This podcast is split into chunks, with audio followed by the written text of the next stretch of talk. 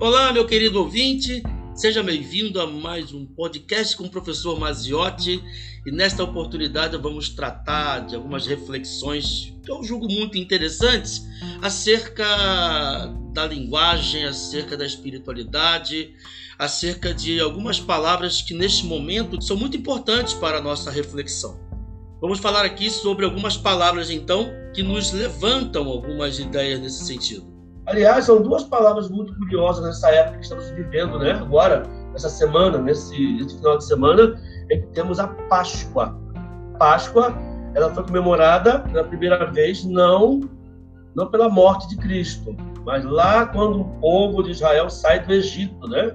Eles vão aspergir as portas, os umbrais das portas com o sangue de um cordeiro, para que o anjo da morte passasse e não afetasse aquela família.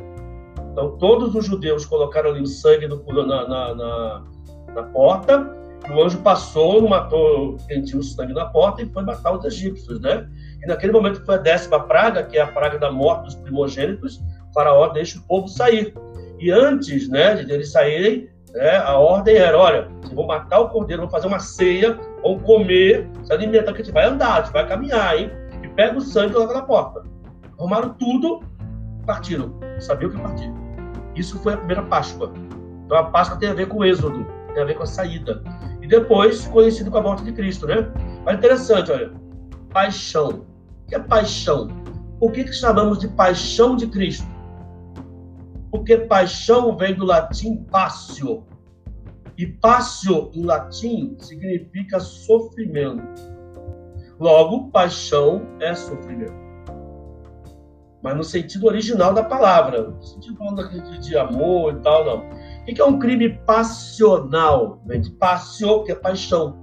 Passional é um tipo de crime que a pessoa comete por supostamente está sofrendo de amor, né? A pessoa deixou, largou, vai lá, mata ou, sei lá, sequestra, é um crime passional, movido por paixão, por emoções, no sofrimento que ela tem. É, outra coisa interessante dessa palavra aqui, então, a paixão de Cristo é o sofrimento de Cristo. Quando você fala em português que existe o sujeito agente e o sujeito paciente, ele é paciente porque ele é passional, ele sofre a ação do verbo. Então, ele existe aquele sujeito que pratica a ação e o sujeito que sofre a ação. Se ele sofre, ele é passional, a voz é passiva. Por esse motivo. Você tem também, por exemplo, a ideia de que quando eu vejo uma pessoa sofrendo, né, é, eu posso estar feliz, eu vejo alguém sofrendo, aquilo mexe comigo, né? O parente meu, um ser humano sofrendo, tudo machucado, tudo quebrado, no hospital morrendo, eu vou me compadecer. Mas a palavra aí que a gente usa muito é a palavra paixão também. Só que agora, se a pessoa está sofrendo e você viu a pessoa sofrendo, você sofre com ela você sofre porque ela está sofrendo, o nome disso é compaixão.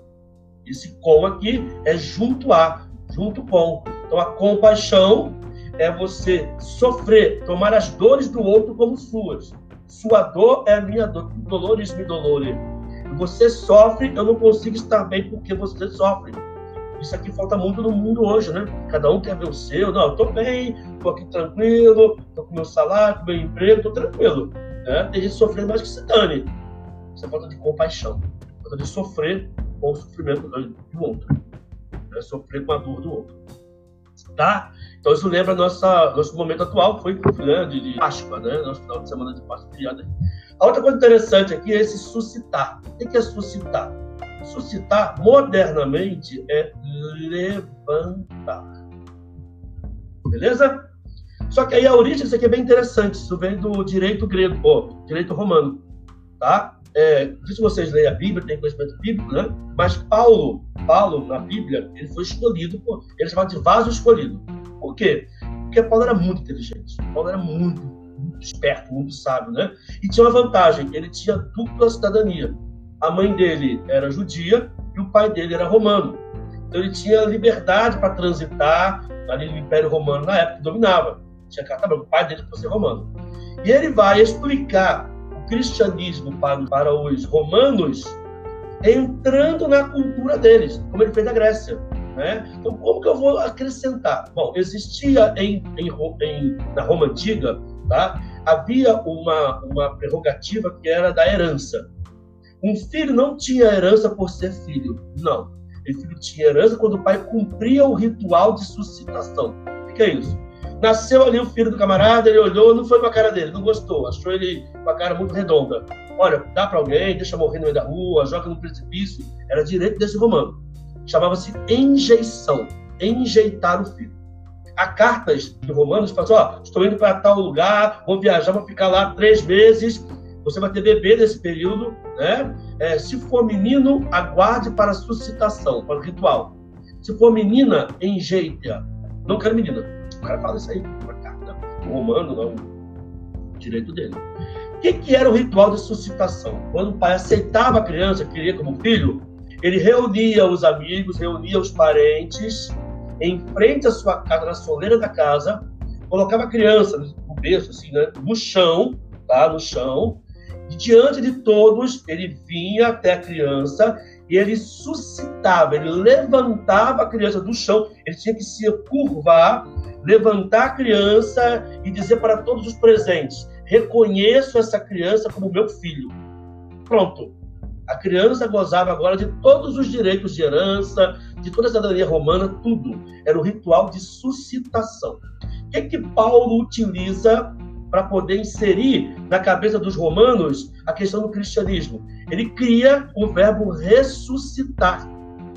O que é ressuscitar? Cristo, ele vai dizer, ó, Jesus, ele morreu, ao terceiro dia ele ressuscitou, e o Pai, Deus o Pai, ele vai ressuscitar como aquele que tem a herança, como aquele que é filho de Deus mesmo. Deus o escolheu como filho. Olha, esse é meu filho. Então ele levantou, ele cria o verbo ressuscitar, para que dentro da cultura romana da época eles pudessem entender qual é o sentido da, da morte de Cristo. Legal isso, né? Acho bem legal isso aí. Então hoje, como é que você usa o verbo ressuscitar? Usa em relação a Jesus e tal, tal. Mas o verbo suscitar ah, ele está suscitando contendas, ele está suscitando falso testemunho contra você, está levantando, suscitar e levantar, ou aventar, ou falar alguma coisa, expor alguma coisa, nesse sentido.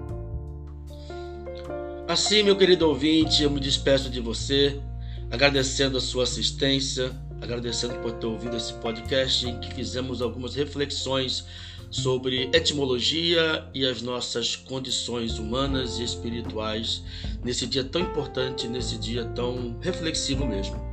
Até breve, até o nosso próximo encontro. Um forte abraço e até.